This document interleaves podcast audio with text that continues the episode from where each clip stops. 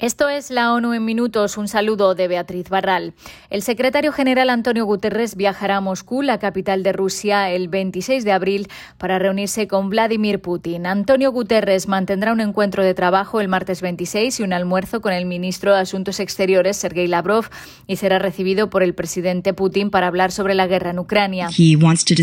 Um, Quiere discutir con los líderes qué pasos pueden dar ahora mismo para silenciar las armas, ayudar a la gente y permitir que los que quieran salir tengan un paso seguro, dijo la portavoz Erika Neko. Preguntada por si han recibido respuesta del gobierno ucraniano sobre una posible visita, la portavoz explicó que siguen trabajando con Ucrania sobre el calendario y los preparativos. En cuanto a su pedido de una tregua coincidiendo con la Pascua Ortodoxa, la portavoz dijo que Guterres está decepcionado no tanto porque no se escuche su llamamiento personal, sino porque los civiles no pueden escapar de esas zonas y la ayuda que la ONU está lista para entregar no puede llegar. La oficina de la alta comisionada dijo que cada vez hay más pruebas de que se están cometiendo crímenes de guerra en Ucrania, la mayoría de ellos atribuibles al ejército ruso. La misión de observación de los derechos humanos en el país ha documentado el asesinato e incluso ejecuciones sumarias de civiles en Bucha. En estas ocho semanas el derecho internacional humanitario no solo se ha ignorado, sino que parece haberse dejado de lado, dijo Michelle Bachelet en un comunicado. Las Fuerzas Armadas rusas han bombardeado indiscriminadamente zonas pobladas, matando a civiles y destruyendo hospitales, escuelas y otras infraestructuras civiles, acciones que pueden constituir crímenes de guerra, añadió.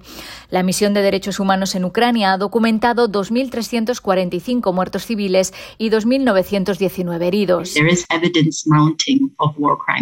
Cada vez hay más pruebas de que se están cometiendo crímenes de guerra, entre ellos el bombardeo indiscriminado de zonas pobladas y la ejecución sumaria de civiles. Sin embargo, como he dicho, la gran mayoría de las violaciones son atribuibles a las fuerzas rusas, por lo que si nos fijamos en las víctimas civiles, el 92,3% de las que hemos logrado registrar se registraron en territorios controlados por el gobierno, por lo que son atribuibles a las Fuerzas Armadas rusas, dijo Rabina Shamdasani, la portavoz en Ginebra.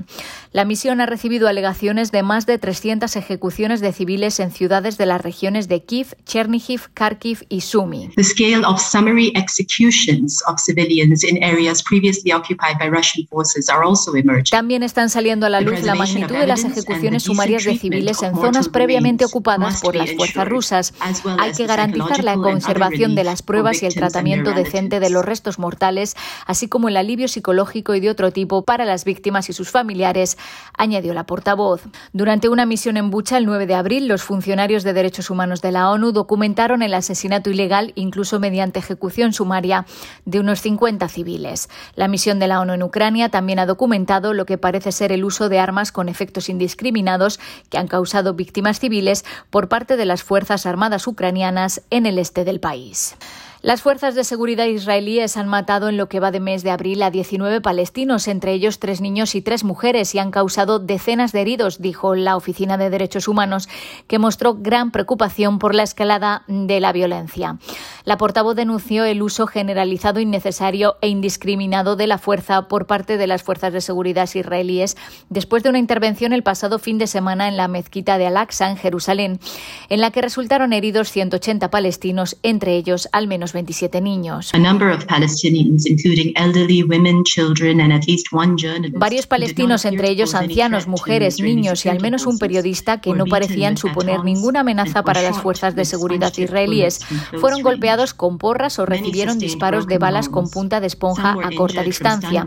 Muchos sufrieron roturas de huesos, algunos resultaron heridos por granadas aturdidoras, algunas de las cuales les golpearon directamente en la cabeza, añadió Rabina Shamdasani. Cambiamos de asunto. La Organización Mundial de la Salud recomienda el uso del antirretroviral Paxlovid para los pacientes de alto riesgo con COVID-19 leve y moderado. Este fármaco oral fue desarrollado por Pfizer y es la mejor opción terapéutica para los pacientes de alto riesgo hasta la fecha, señaló la agencia de la ONU. Sin embargo, la disponibilidad, la falta de transparencia de los precios en los acuerdos bilaterales realizados por el productor y la necesidad de realizar pruebas rápidas y precisas antes de administrarlo están haciendo que conseguir este medicamento sea un gran reto para los países de ingresos bajos y medios. La OMS recomienda encarecidamente el uso de Paxlovid a los pacientes con COVID-19 leve y moderado que corran el mayor riesgo de desarrollar una enfermedad grave y de ser hospitalizados, como las personas no vacunadas, de edad avanzada o inmunodeprimidas. La recomendación se basa en nuevos datos de dos ensayos controlados aleatorios en los que participaron más de 3.000 pacientes. El riesgo de hospitalización se redujo en un 85%. No se recomienda su uso en pacientes de menor riesgo ya que los beneficios resultaron ser insignificantes. Y la Tierra se enfrenta a una triple crisis planetaria, advierte Antonio Guterres en su mensaje por el Día de la Madre Tierra, en el que llama a no perder la esperanza. El cambio climático, la pérdida de naturaleza y biodiversidad y la contaminación amenazan el bienestar y la supervivencia de millones de personas en todo el mundo, dice el secretario general. Guterres recuerda que cuando el mundo actúa unido se ha logrado reducir el agujero de la capa de ozono, acabar con el uso de combustibles con plomo o ampliar los ecosistemas protegidos. Hemos demostrado que juntos podemos afrontar retos monumentales. El derecho a un medio ambiente saludable está ganando adeptos. No obstante, nos queda mucho por hacer y debemos hacerlo mucho más rápido, sobre todo para evitar la catástrofe climática. Hasta aquí las noticias más destacadas de las Naciones Unidas.